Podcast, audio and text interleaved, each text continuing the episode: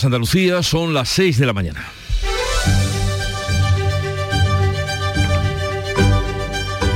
Despierta tu mente, descubre la realidad. En Canal Sur Radio, La mañana de Andalucía con Jesús Vigorra. La necesidad perentoria de agua ha hecho que con alegría inusitada se celebren tormentas, chubascos y los escasos litros recogidos que en la tarde de ayer cayeron en Andalucía. El 112 ha notificado un centenar de incidencias en varias provincias andaluzas por lluvia y granizo.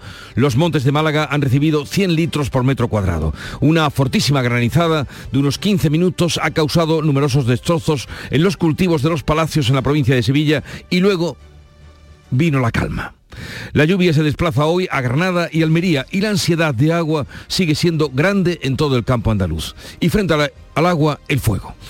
Un incendio intencionado con dos frentes avanza sin control por el corazón de las Urdes, en el norte de Extremadura, y ha saltado a la Sierra de Gata. La unidad militar de emergencias, la UME, se ha unido a los bomberos, 200 agentes y militares han trabajado toda la noche contra las llamas y el viento que sopla con fuerza en una zona muy seca hace complicada la extinción. 600 vecinos de Torrecilla de Los Ángeles han sido desalojados, también clientes de un campamento y 70 vecinos de la aldea de Ovejuela están confinados en un edificio municipal porque no han podido evacuarse al estar cortada la carretera. La historia se repite. Hace 20 años otro incendio de similares características calcinó 8.000 hectáreas en esta comarca de las Urdes. Los cacereños se creen que tienen una mala suerte con las urdes. Llegamos así a la primera semana de campaña electoral con vistas al 28 de mayo, aunque pareciera que la competición por el disputado voto municipal viene de más lejos. Los temas de política nacional se han adueñado del debate, aunque al menos en las últimas horas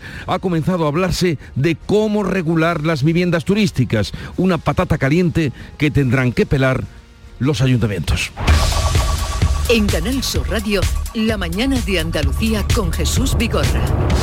Noticias. ¿Qué les vamos a contar con Manuel Pérez Alcázar? Buenos días, Manolo. Buenos días, Jesús Vigorra. Y vamos lo primero a informarles del tiempo. Las nubes y la lluvia se van a trasladar hoy a las provincias de Almería y de Granada. Serán tormentas localmente fuertes que podrán ir ocasionalmente acompañadas de granizo y serán más probables e intensas por la tarde. Los vientos van a soplar de poniente en el litoral mediterráneo y serán fuertes en el estrecho. Las temperaturas mínimas bajan, las máximas suben en la provincia de Málaga y en el el área del estrecho que se van a mover en general entre los 21 grados de Granada y los 29 de Córdoba. Así pues continuarán las lluvias y el granizo que han descargado este jueves en Andalucía. A partir de las 12 se activa el aviso amarillo en las provincias de Almería y Granada. Afectarán a toda la provincia de Almería y a las comarcas granadinas de Sierra Nevada, Alpujarras y zonas costeras. Al resto de Andalucía Oriental también alcanzará alguna tormenta, aunque en menor medida.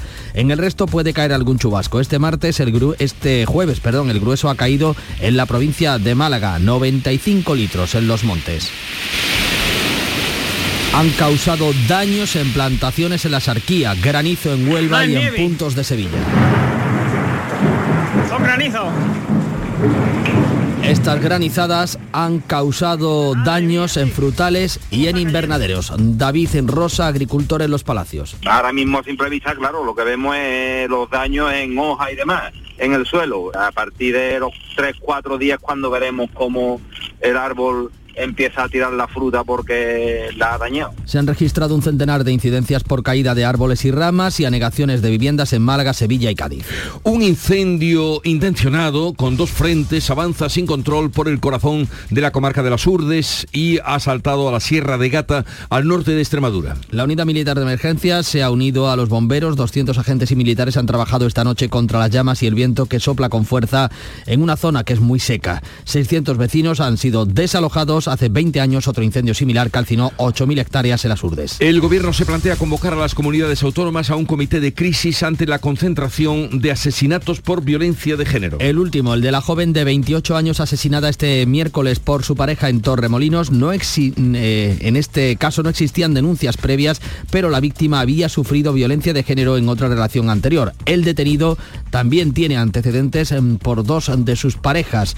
Según publica El Sur, una de sus ex exnovias, desapareció en Torremolinos en 2014 y el ahora detenido fue la última persona que tuvo contacto con ella. La delegada contra la violencia de género, Victoria Rosell, apunta que en los meses con más periodos de vacaciones suelen concentrarse los casos. Los periodos de, mayor estrés, de mayor convivencia eh, familiar pueden tener algo que, que ver con este, con este riesgo. La de Torremolinos es la séptima víctima mortal en Andalucía, la decimonovena en toda España en lo que va de año. La Guardia Civil detiene a una tercera persona relacionada con la violación de una joven el pasado fin de semana en el pueblo de Puente Genil. Las declaraciones de los otros dos arrestados lo han vinculado con la agresión sexual. La investigación en el municipio cordobés comenzó el domingo tras la denuncia de la joven.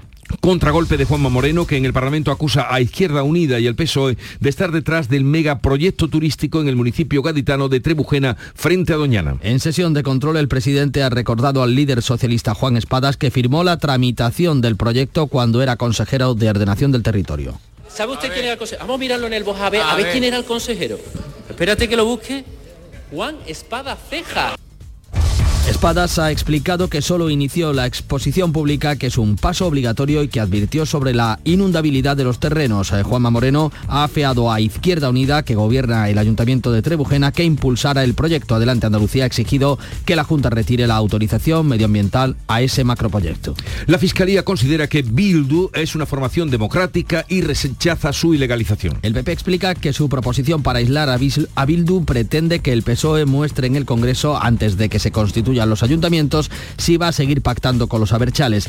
Pero dentro del partido, Díaz Ayuso ha presionado para que el Senado ilegalice a la formación aberchale. Los servicios jurídicos de Genova creen que es imposible ilegalizar. Bildu y la dirección del partido pide eh, un informe a la abogacía del Estado. Los ayuntamientos tendrán a partir de ahora las competencias para regular las viviendas turísticas. La Junta va a aprobar las en las próximas semanas un decreto por el que cede esta competencia a los municipios porque conocen mejor las zonas tensionadas por la proliferación de las viviendas turísticas. Se trata de facilitar la convivencia entre turistas y residentes. Se creará una empresa gestora de viviendas turísticas para profesionalizar su gestión. Seis de las siete asociaciones de jueces y fiscales van a firmar el próximo martes el acuerdo con el gobierno para la subida salarial que desconvocaría la huelga del lunes. La Asociación Profesional de la Magistratura mayoritaria se desmarca, se da de plazo hasta el martes para pronunciarse sobre la oferta del Ministerio. El gobierno plantea una subida de unos 400 150 euros brutos al mes y la creación de nuevas plazas en la carrera judicial. Nuevo examen forense a Griñán que determinará si puede seguir su tratamiento oncológico en la cárcel. El expresidente se ha sometido este jueves a un nuevo reconocimiento tras finalizar la radioterapia. La entrada a los juzgados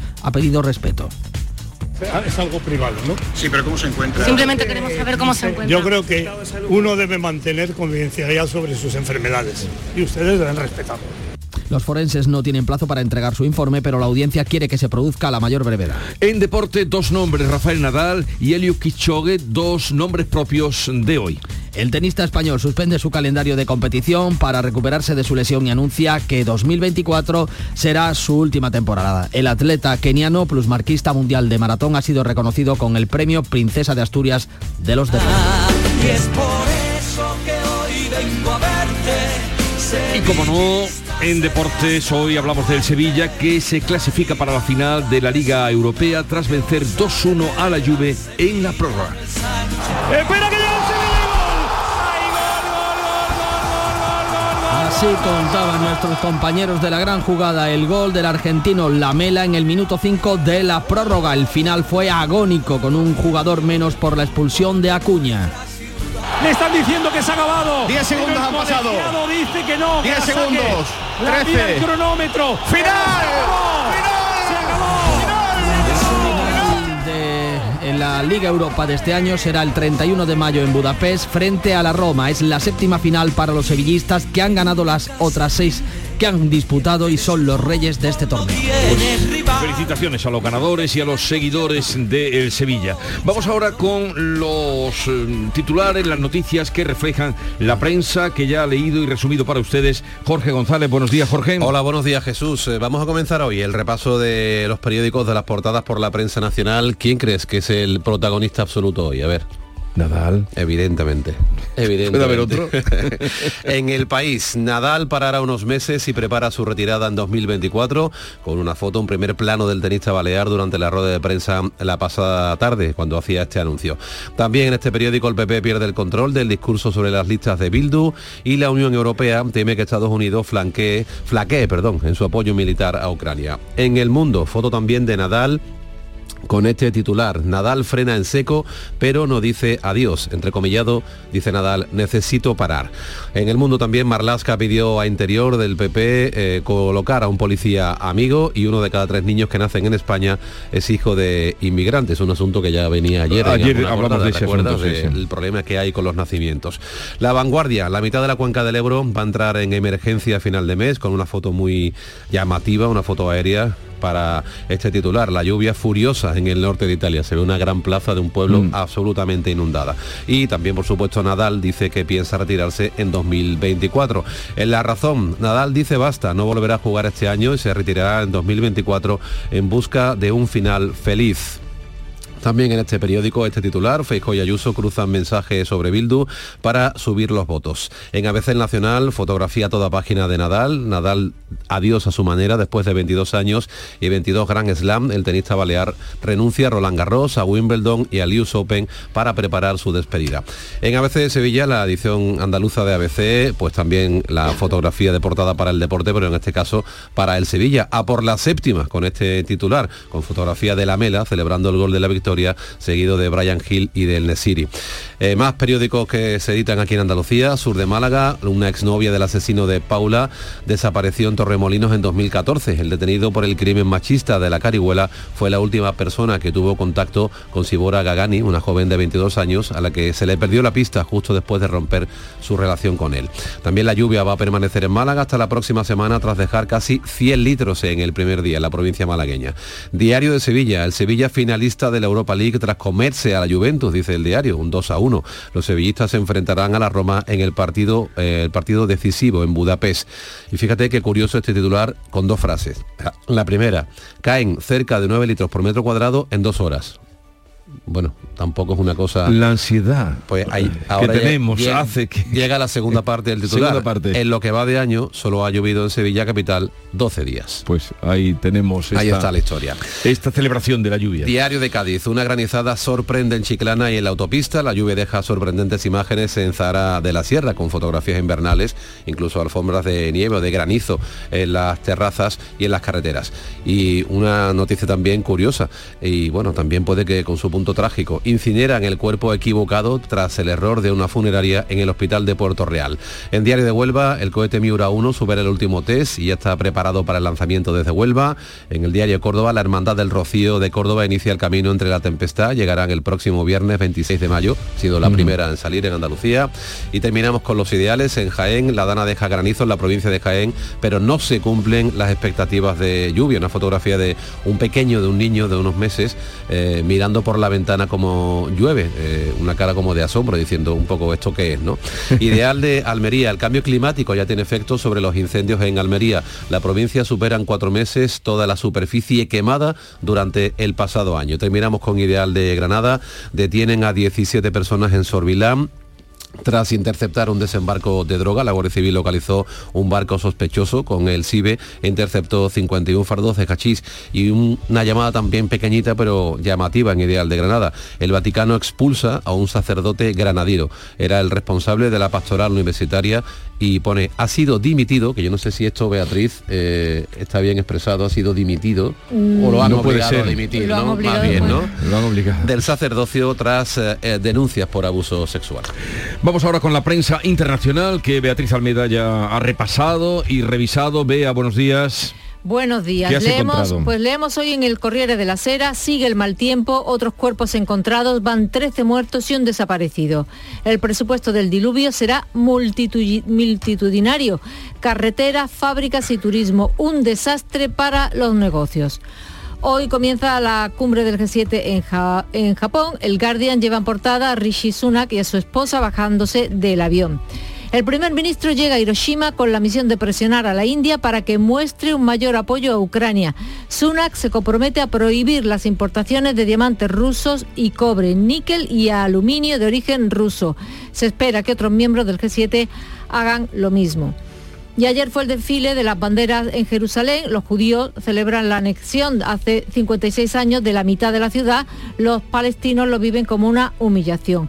El Haaretz de Tel Aviv cuenta racismo, odio y violencia. Nuevamente este año miles de jóvenes exaltados y con entrenamiento premilitar marcharon por el barrio musulmán coreando consignas racistas y buscando y encontrando a alguien con quien pelear. La policía seguramente resuma el día como un éxito. En el francés Le Monde hablan claro de Cannes 2023 Indiana Jones y El Dial del Destino, que es su última película. Harrison Ford en busca del tiempo perdido. La quinta parte de la famosa saga tuvo su estreno mundial el jueves fuera de concurso a los 80 años. El, actor estadounidense recibió una palma de honor. Y terminó con el Corriere dello Sport italiano. Dos noticias, una al lado de la otra. Una, la Juve pierde en Sevilla tras la prórroga y dos, Roma, eres un espectáculo. Estás en la final de la Europa League contra el Sevilla. Vamos ahora a ver cómo empezó el día con Charo Padilla, el Club de los Primeros. Eh, ¿Qué tal la mañana? Buenos días, querido. He tenido dos mujeres como protagonistas. Una es eh, eh, Mariola, que trabaja en Serviform, que es una, empresa de servicios integrales, que da gusto hablar con ella por la alegría y, por el optimismo y por las ganas de, que le impone a la vida.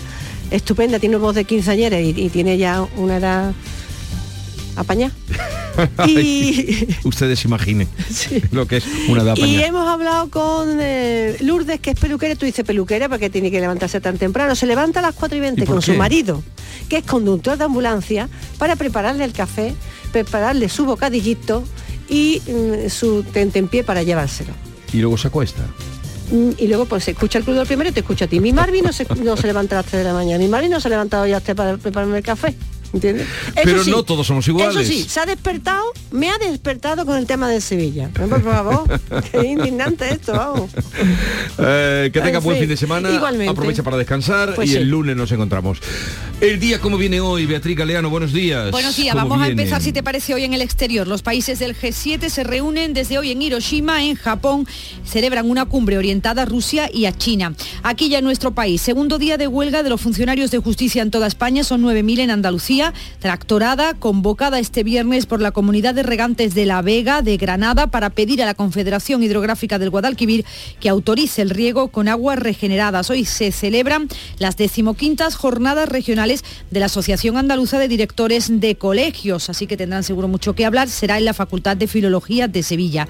En Atarfe, final nacional del desafío CANSAT. Esto está impulsado por la Agencia Espacial Europea para el fomento de las vocaciones científicas. Se presenta el disco del guitarrista José Quevedo Bolita titulado Fértil, será en la sede del Instituto Andaluz del Flamenco y hoy, a lo mejor esto no lo sabías, es el Día Mundial de la Donación de Leche Materna. Hay actividades de agradecimiento a las madres en todos los hospitales de Andalucía. Antiguamente eso era una práctica muy eh, muy vivida y muy compartida ¿eh? Eh, entre las mujeres. Está más organizado, institucionalizado y, Un poco de música a esta hora de la mañana de Canal Fiesta Radio.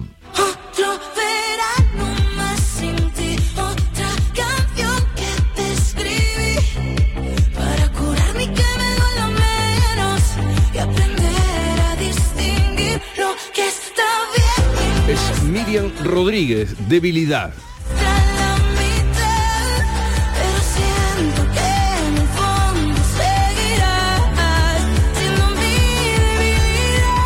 Así ponemos en marcha la mañana de Andalucía en este viernes 19 de mayo. Sigue ahora la información en Canal Sur Radio con Manuel Pérez Alcázar.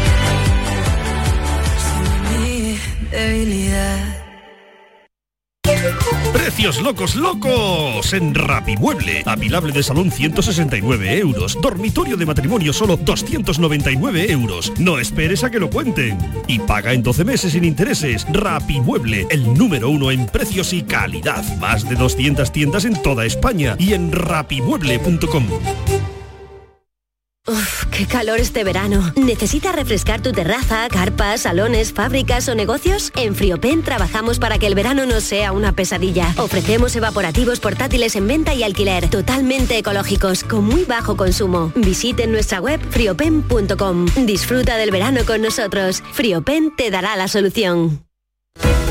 En Canal Sur Radio, la mañana de Andalucía con Manuel Pérez Alcázar. 6 de la mañana, casi 20 minutos. Este viernes van a continuar las lluvias y el granizo que han descargado este jueves en Andalucía. A partir de las 12 se activa aviso amarillo en la provincia de Almería y en las comarcas granadinas de Sierra Nevada, Alpujarras y las zonas costeras. Al resto de Andalucía también alcanzará alguna tormenta, aunque en menor medida para la vertiente interior y occidental apenas esperan algunos chubascos, eso sí, las temperaturas mínimas van a bajar en toda Andalucía. En el grueso de la comunidad, la mayor parte de las lluvias de este jueves han descargado en la provincia de Málaga, especialmente en los montes, donde ayer se recogieron hasta 95 litros, causando daños en plantaciones de la Sarquía. En Sevilla, fuertes granizadas han causado daños en árboles frutales y algunos invernaderos, como explica este agricultor de los palacios y las cabezas, eh, David Rosa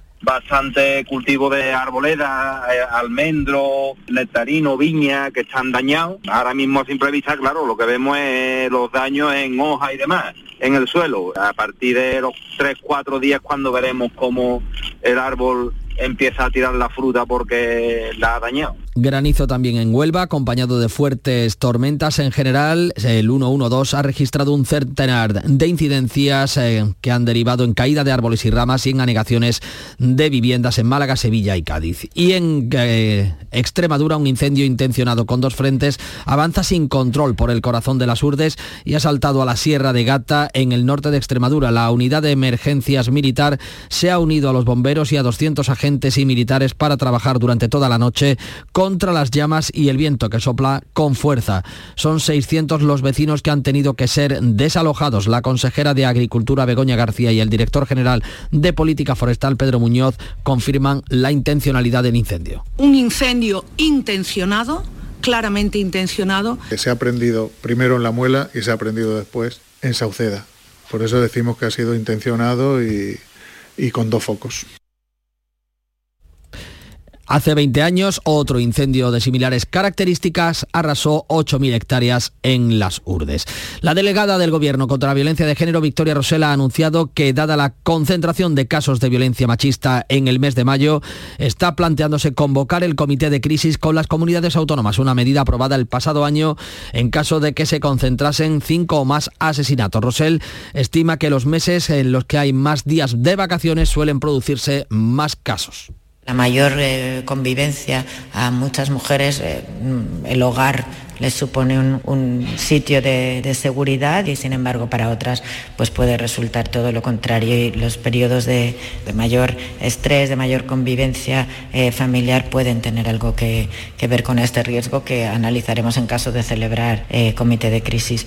El último caso, el de la joven de 28 años asesinada este miércoles por su pareja en Torremolinos. En este caso no existían denuncias previas, pero la víctima había sufrido violencia de género en otra relación anterior y el detenido tenía antecedentes por sus dos exparejas. Según publica el Diario Sur, una de ellas desapareció en Torremolinos en 2014 y el ahora detenido fue la última persona que tuvo contacto con ella. Es viernes, eh, acabamos de pasar el Ecuador de campaña electoral y es el momento de conocer los mensajes que vienen emitiendo los distintos partidos y que nos resume Rosa Rico.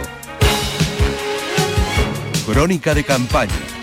Los candidatos socialistas de los municipios de Jerez, Jaén y Sevilla apuestan por mejorar los servicios sociales de sus barrios y los transportes urbanos. Mercedes Gutiérrez. La candidata del PSOE a la alcaldía de Jerez, Mamen Sánchez, centra sus políticas de gobierno en la vivienda y en servicios sociales. Se compromete a poner en servicio 300 viviendas públicas con precios asequibles. Con los fondos europeos, tanto la Junta como el Gobierno van a hacer más de 300 viviendas en suelo público en la ciudad de Jerez y nosotros también seguimos apostando, pues lo que sí nos tenemos un poco más de competencia, que es, por ejemplo, rehabilitaciones para la empresa de Movigesa de algunas eh, viviendas que estamos eh, adquiriendo y que la pondremos también en el uso de la, de la ciudadanía. Promete mejorar las conexiones con Jerez y acercar los servicios de proximidad a las zonas rurales. El candidato de Jaén, Julio Millán, apuesta por proyectos estratégicos para incentivar el turismo y contempla la ampliación del casco histórico. Estamos trabajando en la recuperación de la muralla y vamos a continuar con la recuperación de la muralla norte y de la muralla sur, con proyectos que amplíe nuestra oferta turística de naturaleza. Ya le hemos hablado del cinturón verde, de los cañones, de la recuperación de Otiña. Millán trabaja para que Jaén sea reconocida como ciudad creativa por la UNESCO. El candidato en Sevilla, Antonio Muñoz, ha presentado a los vecinos del barrio de Torreblanca sus propuestas centradas en la recuperación social y en el transporte, en una mejor conexión con el centro de Sevilla. Para ello, el alcaldable propone mejorar la movilidad, reivindicando la línea 2 del metro que tiene que llegar a esta zona de la ciudad y mientras tanto, sin lugar a duda, el tranvibús. Y en tercer lugar, junto con la mejora de la movilidad, el acercar y mejorar los servicios sociales. El presidente del Partido Popular en Andalucía, Juanma Moreno, considera que la campaña se está desarrollando en un tono bronco por parte de los ministros cuando se refieren a Andalucía. Fue ayer tarde en un acto en Moguer. Marpino. Aunque las sensaciones de la calle son buenas y los partidos son conscientes de que se juegan mucho en estas elecciones, el presidente de los populares andaluces, Juanma Moreno, lamenta el tono de los miembros del Gobierno Central. Es una campaña un tanto, yo voy a decir un, tanto bronca, ¿no? Yo he notado en estas dos semanas que llevamos, en la semana de campaña y la de pre-campaña, pues un tono muy bronco por parte de los ministros del gobierno de España. O sea, a mí que la señora vicepresidenta eh, nos dedique insultos como que estamos locos o que hable de fin de Andalucía en torno despectivo en fin, esa actitud que están teniendo algunos dirigentes del gobierno. Son declaraciones realizadas en un acto de apoyo a la candidata en Moguer, Carmen Díaz. El desarrollo urbanístico y proporcionar viviendas para los jóvenes son dos de los pilares de su proyecto. El modelo que piensa en grande y que se actúa en progreso, en pro del desarrollo. Aquí sin empleo no somos nada, pero el empleo, ¿dónde está? En las empresas, en los proyectos. ¿Dónde están aquí los proyectos? ¿Y dónde están los proyectos de vida de los ciudadanos? No se hacen viviendas, no tenemos un problema grandísimo.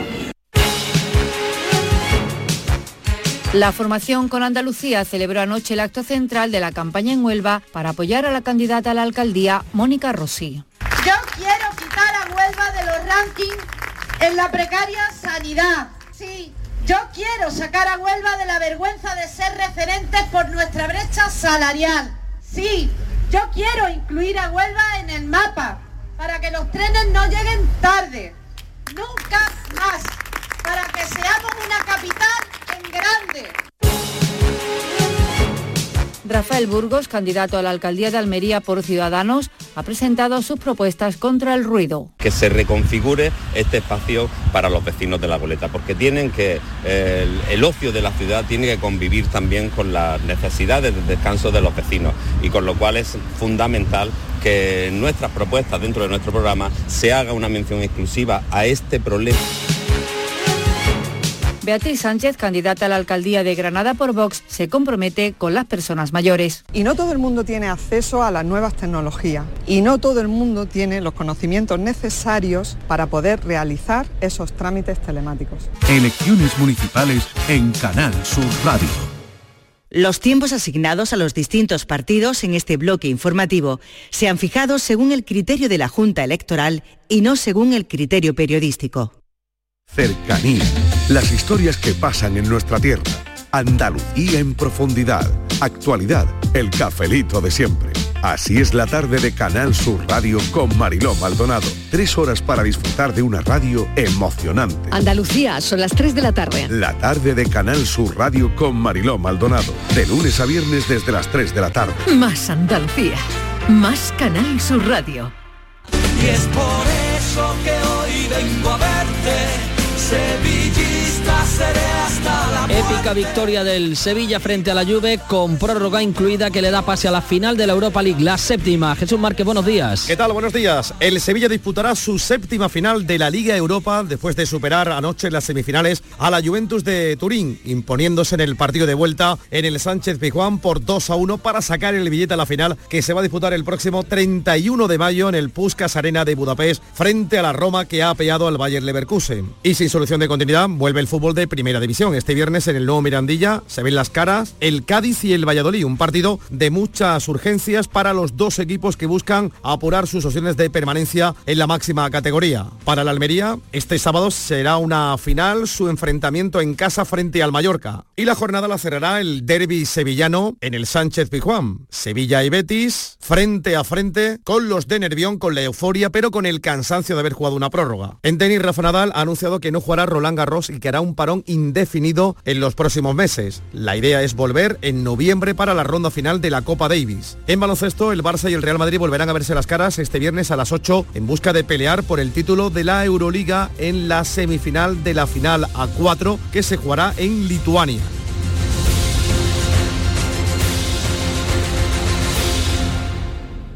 Canal Sur, la radio de Andalucía.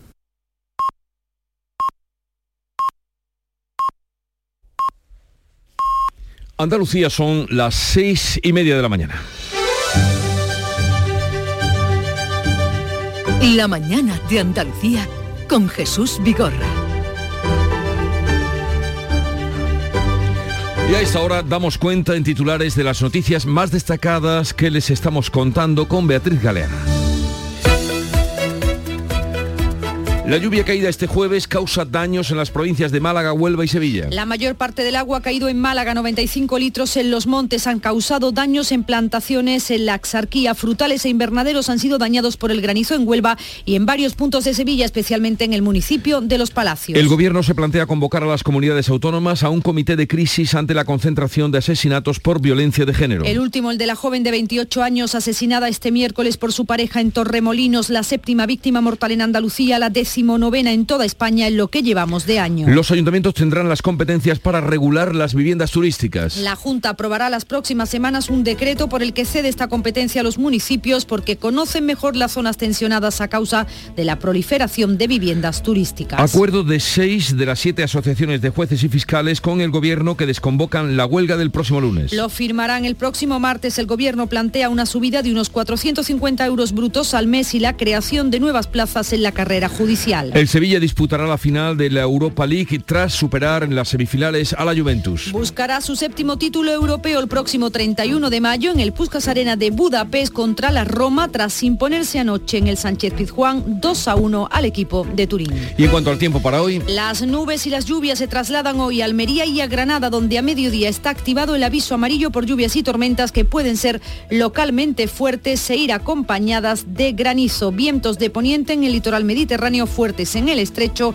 Las temperaturas máximas suben en Málaga, se moverán entre los 21 de Granada y los 29 de Córdoba.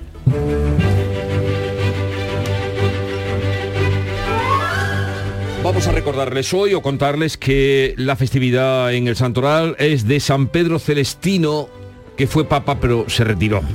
Él vivía en el Lacio, eh, allí después de haber abrazado la vida eremítica en Abruzzo, con fama de santidad y siendo conocido por sus milagros, ya cuando tenía 80 años lo reclamaron para elegirlo romano pontífice. Pero tomó el nombre de Celestino IV, tomó posesión, pero al poco tiempo dijo que, que, aquello no era lo suyo, que el Vaticano, que ya con 80 años, le dejaran como Ratzinger en su soledad. Ratzinger también, sí. también dejó el papado. Pero este ejerció menos tiempo. Eh, San Pedro Celestino, eh, pues ya lo saben. Y tal día como hoy estamos a 19 de mayo, pero del año 1536, Ana Bolena, esposa de Enrique VIII, fue decapitada en la Torre de Londres, de esa que tantas veces, tanto se ha hablado estos días. ahí han caído unos pocos en la Torre de Londres. Sí, sí, sí. es de mando a la Torre de Londres. Oh, Ricardo III, oh, Torre de Londres. Mala cosa. Bueno, Enrique VIII decapitó a Ana Bolena y, y luego unas pocas más, es decir, todas las que le iban sobrando. También un 19 de mayo de 2018, hace cinco años, se celebró la boda del príncipe Harry y Meghan Markle.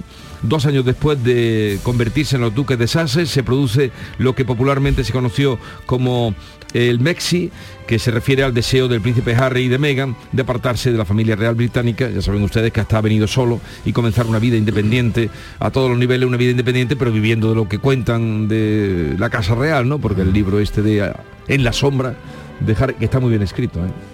Está bien. ¿Lo No, le- no. lo has leído? Eh, Me queda un, un tramo, pero, pero descubre cosas que, claro, no tenemos acceso. Por ejemplo, cuando cuenta que su abuela iba a los conciertos y se ponía tapones, pues claro, se- se- se- se- te das cuenta de, de- de- de todas veces ¿Qué artista era la reina? que se ponía tapones cuando la llevaban a algún concierto.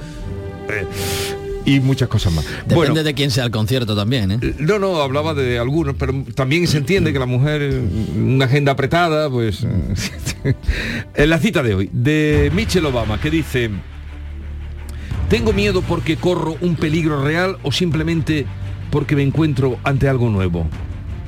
No había amenaza alguna, solo novedad. De Michelle Obama en el librito que escribió. ¿Tengo miedo porque corro un peligro real o simplemente porque me encuentro con algo nuevo? No había amenaza alguna, solo novedad. El miedo, el miedo a lo desconocido. Exactamente. Los fines de semana nos despertamos en los mejores rincones de Andalucía. Para que conozcas su historia, su cultura, sus curiosidades, sus leyendas. Te invitamos a conocer una Andalucía llena de talento, hermosa, fascinante y única. Andalucía Nuestra. Los sábados y domingos, desde las 7 de la mañana, en Canal Sur Radio, con Charo Jiménez. Más Andalucía. Más Canal Sur Radio. Y vamos ahora con la segunda entrega mm, de la prensa, lectura de prensa del día. Jorge, ¿qué has encontrado por ahí? Bueno, pues vamos a comenzar ahora el repaso de la prensa con la prensa editada en Andalucía, Diario de Sevilla. El Sevilla finalista de la Europa League tras comerse a la Juve por 2 a 1. Los sevillistas se enfrentarán, eh, se enfrentarán a la Roma en el partido decisivo en Budapest. También tiene espacio para la lluvia. El diario en su portada cae en cerca de 9 litros por metro cuadrado en dos horas. En lo que va de año solo ha llovido en Sevilla capital 12 días. También la lluvia la portada del sur de Málaga que nos dice que la lluvia permanecerá allí en Málaga hasta la próxima semana tras dejar casi 100 litros el primer día. La crecida del río Benamargosa atrapa a dos vehículos aparcados en el cauce. También en este periódico eh, una exnovia del asesino de Paula desapareció en Torremolinos en 2014. Diario de Cádiz, una granizada sorprende en Chiclana y en la autopista. La lluvia deja sorprendentes imágenes en Zahara de la Sierra. Vemos fotos de bueno, alfombras de nieve o de granizo, mejor dicho, en terrazas y en distintas carreteras. En este periódico también, un titular curioso, incineran el cuerpo equivocado tras el error de una funeraria en el hospital de Puerto Real. Diario de Huelva, el cohete Miura 1 supera su último test, está ya preparado para el lanzamiento desde Huelva y en Diario de Córdoba, la Hermandad del Rocío de Córdoba inicia su camino entre la tempestad. Llegarán el próximo viernes 26 de mayo. En Ideal de Granada, Detienen a 17 personas en Sorbilán tras interceptar un desembarco de droga. La Guardia Civil localizó un barco sospechoso con el CIBE e interceptó 51 fardos de hachís. Ideal de Almería. El cambio climático tiene ya efecto sobre los incendios en Almería. La provincia supera en cuatro meses toda la superficie que se quemó durante el año pasado.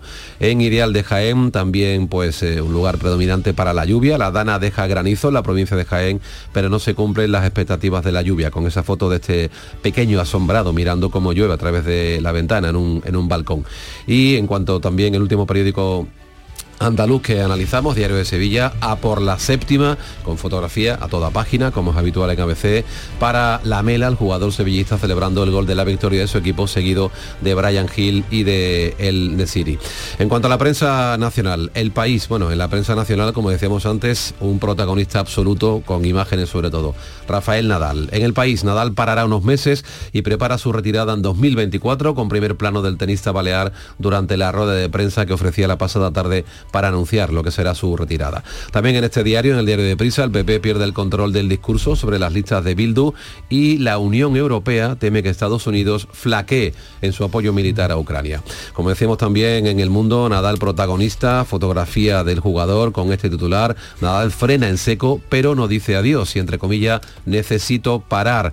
En el mundo también, uno de cada tres niños que nacen en España es hijo de inmigrantes. En la vanguardia, foto en este caso para la lluvia furiosa que llama este diario en el norte de Italia con una foto aérea de una plaza en la que se ve, bueno, agua por todos sitios y los coches con el agua prácticamente por las ventanillas. También una pequeña foto de Nadal que dice que piensa retirarse en el 2000 en 2024. La razón, Nadal dice basta, no volverá a jugar este año y se retirará en 2024 en busca de un final feliz. También en este diario, la ley de vivienda ya causa estragos sin haber entrado todavía, todavía en vigor. Y por último, ABC en su edición nacional, lo traemos también hoy porque fotografía toda página, como no podía ser de otra manera, para Nadal adiós a su manera. Dice ABC, después de 22 años y 22 Grand Slam, el tenista balear renuncia a Roland Garros, a jugarlo este año, también al, a Wimbledon y el US Open, a los tres grandes, para preparar su despedida. Vamos ahora con la prensa internacional, segunda entrega con Beatriz Almeida. Cuéntanos qué ha pasado con los cuatro niños perdidos en una selva colombiana que ayer los daban por encontrados, nada menos que el propio presidente de Colombia y hoy ya no hay nada. El anuncio de Gustavo Petro confirmando el hallazgo ha sido un fiasco porque los niños eh, continúan perdidos. Fijaos el titular del tiempo de Bogotá. Presidente Petro se disculpó por trino sobre niños desaparecidos en Colombia. Esto a mí me parece precioso. Se disculpó por trino. ¿Y qué es un trino? Pues la versión española de tweet un tweet es la onomatopeya en inglés de nuestro pío pío. Sí, sí, ya lo llaman trino. Y ellos lo dicen en español, lo dicen pues como se debe decir, en vez de, de eh, usar el anglicismo, pues usan, lo han traducido exactamente, un tweet es un trino. Entonces, pues nada, eh, que Petro ha pedido disculpas porque se ha precipitado al tuitear que los niños habían aparecido. Claro, y tanto que se ha precipitado. Y también en el tiempo de Bogotá encuentran huellas frescas en la zona de búsqueda. La pista llena de energía a los más de 100 hombres insertados en la misión humanitaria que lleva de nombre Operación Esperanza pues ya veremos qué ocurre con eso. Ojalá, eh, que nos encuentren. Nos traes tres noticias también de Italia, que está ahora mismo en, portada de todos los periódicos. Sí, una sobre las devastadoras inundaciones en la región de Emilia-Romaña. La República de Italia es muy, muy crítica con las promesas de los políticos. Dice, el medio ambiente olvidado, 8.000 millones no gastados y grupos de trabajo que nunca se han llegado a formar. Los planes hidrológicos de prevención son humo. Segunda noticia, en el, en el mesallero. Un coche entra por la fuerza en el Vaticano, un gendarme dispara las ruedas para bloquearlo. El detenido tiene 40 años, los médicos le han detectado un grave estado de alteración psicofísica, es decir, que estaba un poquito perjudicado física y mentalmente. Y la tercera, también en el mensajero, Roma de acero. Vuela a la final de la Europa League, desafiará al Sevilla el 31 de mayo. Y de Italia nos vamos a Japón porque allí comienza la reunión del G7. El Asashi Shimbun, diario de Tokio, G7 en Hiroshima. Se espera que los líderes discutan desde Ucrania hasta la respuesta a la inteligencia artificial, también sobre desarme nuclear en Hiroshima, una ciudad bombardeada eh, con la bomba atómica. El Financial Times, G7 impondrá nuevas sanciones a barcos, aviones y a diamantes rusos. El, periódico Información Británico. El Reino Unido advierte, hay que imponer reglas a la inteligencia artificial. Lo va a defender el primer ministro Sunak en el G7. Reglas para domesticarla se va a centrar en las amenazas que plantea en lugar de los beneficios. Y vuelvo al Financial Times porque abunda en este asunto. BT, British Telecom, planea eliminar 55.000 puestos de trabajo esta década, reemplazando parte del personal de servicio al cliente con automatización. Y termina en el Washington Post que se pregunta, ¿cuándo fue el primer beso? Mucho antes de lo que se creía. A ver. El beso más antiguo el beso más antiguo registrado se remonta al menos a 4.500 años en Mesopotamia. Dos investigadores daneses citan tablillas de arcilla escritas que hacen retroceder mil años la evidencia de besos. Lo más curioso es cómo iniciaron la búsqueda. Fue el verano pasado mientras discutían sobre el virus del herpes. Habían notado un cambio en la transmisión del virus durante la edad de bronce. Dicen que potencialmente vinculado a nuevas prácticas culturales como el advenimiento de los besos sexuales y románticos. ¿Eh? En fin, muy romántico, muy bonito, pero vinculado al virus del herpes, que, que- que- que ya no lo es tanto. Beatriz, que tenga un buen fin de semana y Igualmente. nos encontramos aquí el lunes. 6.43 minutos, sigue la información en Canal Sur Radio. Parque Warner estrena su... su... Ven a Parque Warner y descubre la nueva atracción Batman Gotham City Escape. Ven a Viajes El Corte Inglés y reserva tu hotel con traslado privado al parque y entradas desde solo 119 euros. Consulta condiciones y viaja con la confianza de Viajes El Corte Inglés.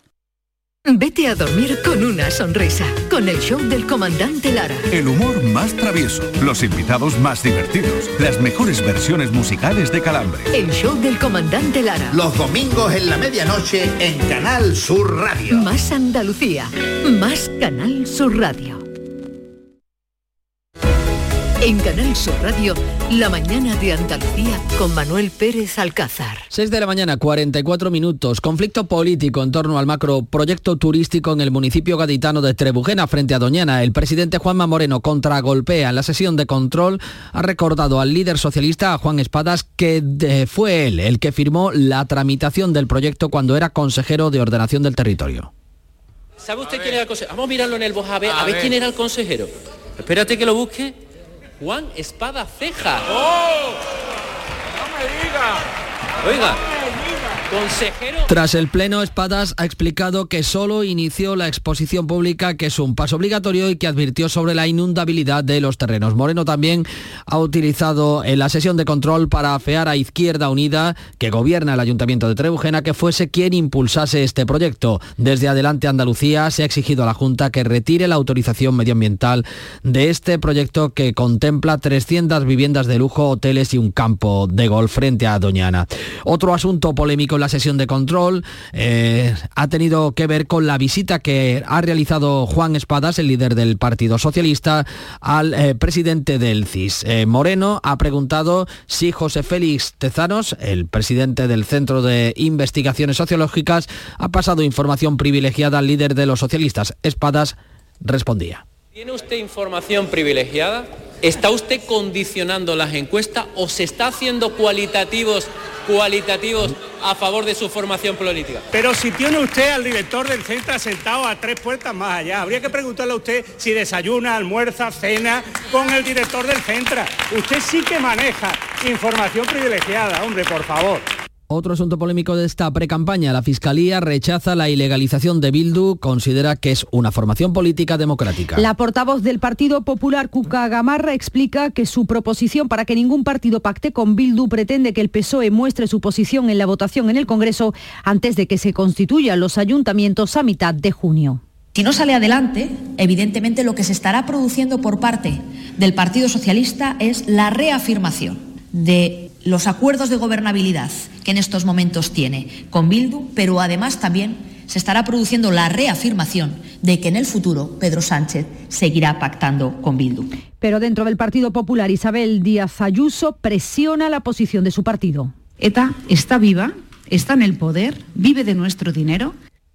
No ha respondido la dirección del Partido Popular a esta iniciativa en la que pretende Ayuso que se ilegalice desde el Senado. Bildu consideran que debe ser la Abogacía General del Estado a través del Gobierno quien solicite un informe al respecto. Otro asunto, el Gobierno andaluz va a aprobar en las próximas semanas un decreto para regular las viviendas turísticas. Es una competencia autonómica que el gobierno andaluz va a ceder a los municipios porque conocen mejor las zonas tensionadas por la proliferación de las viviendas turísticas. Viviendas eh, que tienen eh, nuevos datos y es que se ha aprobado definitivamente en el Senado esa ley que va a facilitar la expulsión de los ocupas, eh, perdón, que blinda a los ocupas, que dificulta la, la, eh, expulsión de los ocupas y que limita los eh, alquileres. La Fundación de Cajas de Ahorros ha revisado al alza su previsión de crecimiento para este año hasta el 1,7%, mientras que ha recortado tres décimas sus estimaciones para 2024 hasta el 1,8%. Señala que las hipotecas van a seguir subiendo en el año 2024,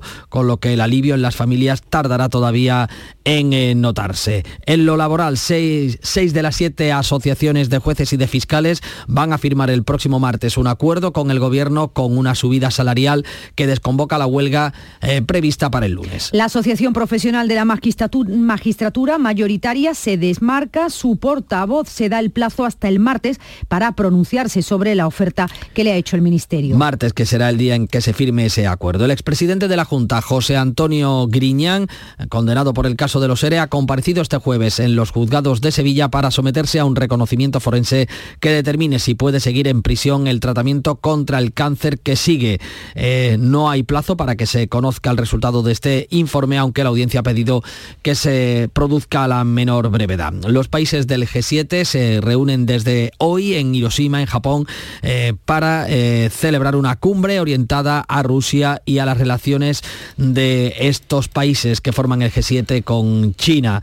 Este viernes en el que ya están en el camino, la primera hermandad que peregrina al Rocío es la de Córdoba, un Rocío que va a ser más seguro, que va a contar con 3.000 300 efectivos de Guardia Civil y de Policía Nacional para velar por la seguridad y un viernes en el que sin duda el protagonista deportivo de la jornada en Andalucía es el Sevilla, clasificado una vez más la séptima para la final de la Liga Europa tras vencer en el partido disputado en la tarde-noche de este jueves a la Juve con prórroga incluida 2 a 1, gol del argentino Lamela que daba el pasaporte a los sevillistas para la que va a ser su séptima final. Hasta ahora las seis anteriores las han saldado con triunfo y es el rey de la Europa League. Felicidades al Sevilla, el 31 de mayo, final frente a la Roma. 7 menos 10, llega la información local a la mañana de Andalucía.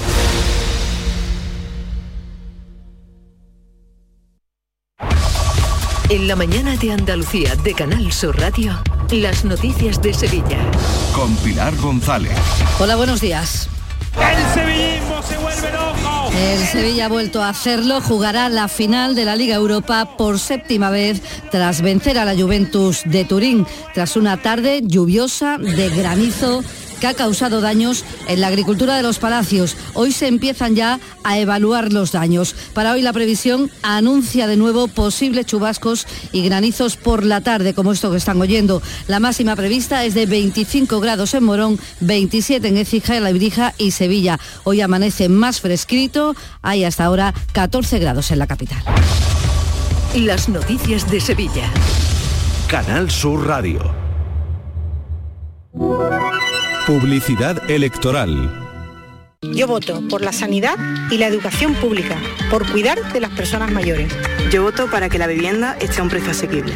Yo voto para que tengamos las mismas oportunidades, vivamos donde vivamos. Yo voto por el campo andaluz, por el buen uso del agua, por nuestro patrimonio natural. Yo voto para defender a la gente trabajadora, a las empresas locales y a los autónomos. El 28 de mayo yo voto con Andalucía. Izquierda Unida, Podemos, Más País, Verdes Eco, Alianza Verde, Iniciativa del Pueblo Andaluz. La vida son elecciones. Por eso, ante la privatización, elijo lo público. Ante la subida de precios del alquiler, elijo poder limitarlo. Elijo que mis hijos puedan tener una educación pública de calidad. Elijo que haya más árboles que cemento en mi ciudad. Elijo que nuestros mayores tengan unas pensiones dignas. Elijo poder salir de casa y volver sin miedo. Por eso ahora, elijo vivir dignamente. Y el 28 de mayo, elijo seguir eligiendo. Vota lo que piensas. PSOE. Publicidad electoral. En Canal Sur Radio, las noticias de Sevilla. Vamos primero con los daños de la tormenta que se podría repetir hoy. Tormenta con granizada que ha causado una treintena de incidencias, especialmente en los Palacios y Villafranca, donde una fuerte granizada que cayó durante 15 minutos ha dejado sonidos que nos ha contado el alcalde de allí, Juan Manuel del Valle. Dice que los daños y mm, ha causado muchos daños en cultivos e invernaderos. Hay zonas graves, ha habido daños en, muchas zonas de invernadero que ha hundido los invernaderos en plena producción de tomate, almendro, las zonas de frutales. La verdad que la granizada en el campo ha hecho daño. En otros puntos de la provincia como Santiponce se produjeron anegaciones en viviendas. En Alcalá del Río la tromba de agua dejó sin luz a los vecinos de la pedanía del Viar. En la capital se han registrado vientos de hasta 40 kilómetros con caída de árboles y ramas sobre varios vehículos, como ocurrió en la avenida Manuel del Valle y en las calles Pino y Periodista Ramón Resa. En Sevilla no cayó una gota desde el 22 de abril. Y ahora sí, vamos con la crónica deportiva, con ese triunfo del Sevilla. Jesús Márquez, buenos días. ¿Qué tal? Buenos días. El Sevilla va a disputar su séptima final de la Copa de la UEFA tras superar anoche las semifinales a la Juventus de Turín, imponiéndose en el partido de vuelta por 2 a 1 en el Sánchez Pizjuán tras jugar la prórroga. De esta manera saca el billete para la final que se va a disputar el próximo 31 de mayo en el Puskas Arena de Budapest frente a la Roma, que apeó al Bayer Leverkusen. La felicidad se instauró en la entidad de nervio. Eh, alegría, la verdad es que la gente está muy contenta y bueno, no se esperaba cuando llegamos que hiciésemos algo así, lo hemos logrado. Estamos enormemente contentos como no puede ser de otra forma. Era muy difícil en un año como este, pero es que el Sevilla nunca se rinde. Los de Nervión ya ganaron en Eindhoven, en Glasgow, en Turín, en Varsovia, en Basilea y Colonia y ahora pretenden que Budapest también quede para la historia. Sin solución de continuidad, el Sevilla va a jugar este domingo en el Sánchez Pijuán frente al Betis el Derby. Los de Pellegrini llegan con la euforia de las dos últimas victorias y con la intención de apurar las opciones de ir a la Liga de Campeones. Y es el octavo día de campaña electoral. Los candidatos siguen lanzando sus propuestas. Crónica de campaña, Asunción Escalera. 28 de mayo, elecciones municipales en Sevilla. Información electoral en Canal Sur Radio. Crónica de campaña el candidato del PSOE a la alcaldía de Sevilla, Antonio Muñoz, se ha centrado en asuntos de movilidad. Insiste en la necesidad de recuperar el tiempo perdido, que se hagan a la vez los dos tramos de la línea 3 del metro y el estudio de la 2 Isabel Campos. Antonio Muñoz asegura que seguirá reclamando tanto a la Junta de Andalucía como al Gobierno central las gestiones necesarias y el acuerdo para que se hagan a la vez las obras de los dos tramos de la línea 3 y comience la licitación de la 2. El Gobierno de España, a través de la ministra de Hacienda, se ha manifestado valorando o viabilizando la financiación del 50% también para la línea 2. Por tanto, no debería de haber problema por parte de la Junta de Andalucía que una vez que tengan actualizado el proyecto de la línea 2 y una vez que eh, tiene la garantía de la financiación por parte del Gobierno de España, se produzca la correspondiente licitación. Creo que Sevilla aguanta perfectamente que se inicie el tramo de la línea 3 y el tramo de la línea 2 de manera simultánea. Se trataría de recuperar el tiempo perdido durante estos últimos años. Sobre esta línea precisamente he hablado con los vecinos de Torreblanca a los que ha prometido una mejora en los servicios sociales y el cumplimiento de los plazos del tranvibús. Por otra parte, ya en la provincia, el secretario general del PSOE sevillano, Javier Fernández, ha mostrado hoy su apoyo a la candidata socialista de Carmona, Maribel Montaño, que quiere peatonalizar buena parte del centro el paseo del estatuto. Soterraremos el tráfico rodado por un aparcamiento subterráneo que ya está construido en la parte baja y además pues convertiremos toda la parte superior en una lámina completa peatonal para eh, la conversación, para el frescor, para el disfrute ciudadano, juegos infantiles y por supuesto también para que bares y comercios de la zona puedan tener su desarrollo y su prosperidad que también buena falta les hace. Vamos también a peatonalizar nuestra plaza arriba, el centro del conjunto histórico. El candidato del PP a la alcaldía de Sevilla, José Luis Sanz, ha recorrido la ciudad en autobús. Lo ha hecho mostrando los grandes proyectos que considera paralizados. María José Molina.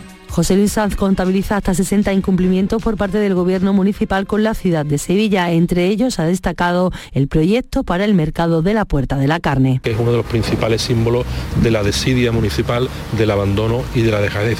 Insisto, el Centro Pompidou se interesó por este espacio, pero Sevilla se ha especializado con este Partido Socialista en aburrir a cualquiera que quiera invertir un euro en la ciudad de Sevilla. Antonio Enamorado, el candidato popular a la alcaldía de Lora del Río, ha subrayado en Canal Sur Radio la importancia de la formación para fijar la población de la localidad. Vamos a potenciar la formación profesional sanitaria, porque eso permitiría a que la gente de Lora se montase en el tren, viniese a trabajar a algunos de los centros de trabajo y volviese a su pueblo a dormir. La candidata de Podemos Izquierda Unida a la alcaldía de Sevilla, Susana Hornillo, ha defendido su proyecto frente al bipartidismo de PP y PSOE. Lo ha hecho arropada por su secretaria general, Ione Belarra que si seguimos insistiendo en estas políticas del bipartidismo PP y PSOE, que cuando ellos tienen que pactar para dar un pelotazo urbanístico, lo hacen sin ningún problema. Lo han hecho, pactaron para el pelotazo de Altadis, para el pelotazo de la Gavidia, para el pelotazo de Palmas Altas. Ellos no tienen ningún problema en pactar para dar pelotazo. Y tenemos que acabar con esa cultura del pelotazo. El candidato de Ciudadanos al Ayuntamiento de Sevilla, Miguel Ángel Omesquet, ha presentado la nueva delegación de transformación económica y del modelo productivo. La mejora de la regulación, la simplificación administrativa, el apoyo al tejido empresarial y, por supuesto, la captación en nuestra ciudad de grandes proyectos. Vamos a desengrasar la burocracia local que condiciona y dificulta la implantación de negocios y grandes empresas en Sevilla y, por tanto, afecta al empleo y a la vida de los sevillanos. La candidata de Vox a la alcaldía de Sevilla, Cristina Peláez, hace esta propuesta para los mercados de abastos. Simplificar la burocracia para los nuevos placeros y diseñar sistemas de pagos aplazados de fianzas y tasas. Aumentar el plazo para el pago de la fianza de los herederos de los placeros fallecidos. Sevilla. Elecciones municipales en Canal Sur Radio. Los tiempos asignados a los distintos partidos en este bloque informativo se han fijado según el criterio de la Junta Electoral y no según el criterio periodístico. Hay más asuntos que les contamos. La Diputación de Sevilla va a entregar las distinciones por el Día de la Provincia el 6 de junio. La bailaora María Pajés será hija predilecta e hija adoptivo el presidente de la Fundación Cajasol, Antonio Pulido. Entre todas las medallas, 22 medallas, destacamos la del bombero Eugenio Mantero, que la compartirá con su perra ella, una pastora alemana con la que participó en las labores de rescate del terremoto de Turquía. La medalla pues es una forma también de, darnos visibilidad a todo el equipo, la recompensa de- del esfuerzo que hacemos. Yo soy de los que pienso que la mejor medalla es el poder salvar la vida de cinco personas. En sucesos ha ingresado en prisión un hombre detenido en Sevilla que tenía 19 reclamaciones judiciales por estafas telefónicas en todo el país y que hoy comienza la celebración del Festival Interestelar en el Centro Andaluz de Arte Contemporáneo. Música en directo desde las 6 de la tarde hoy y mañana. Y luz a sal en el Cartuja. A esta hora 12 grados en Espartinas, 11 en Utrera, 14 grados en Sevilla.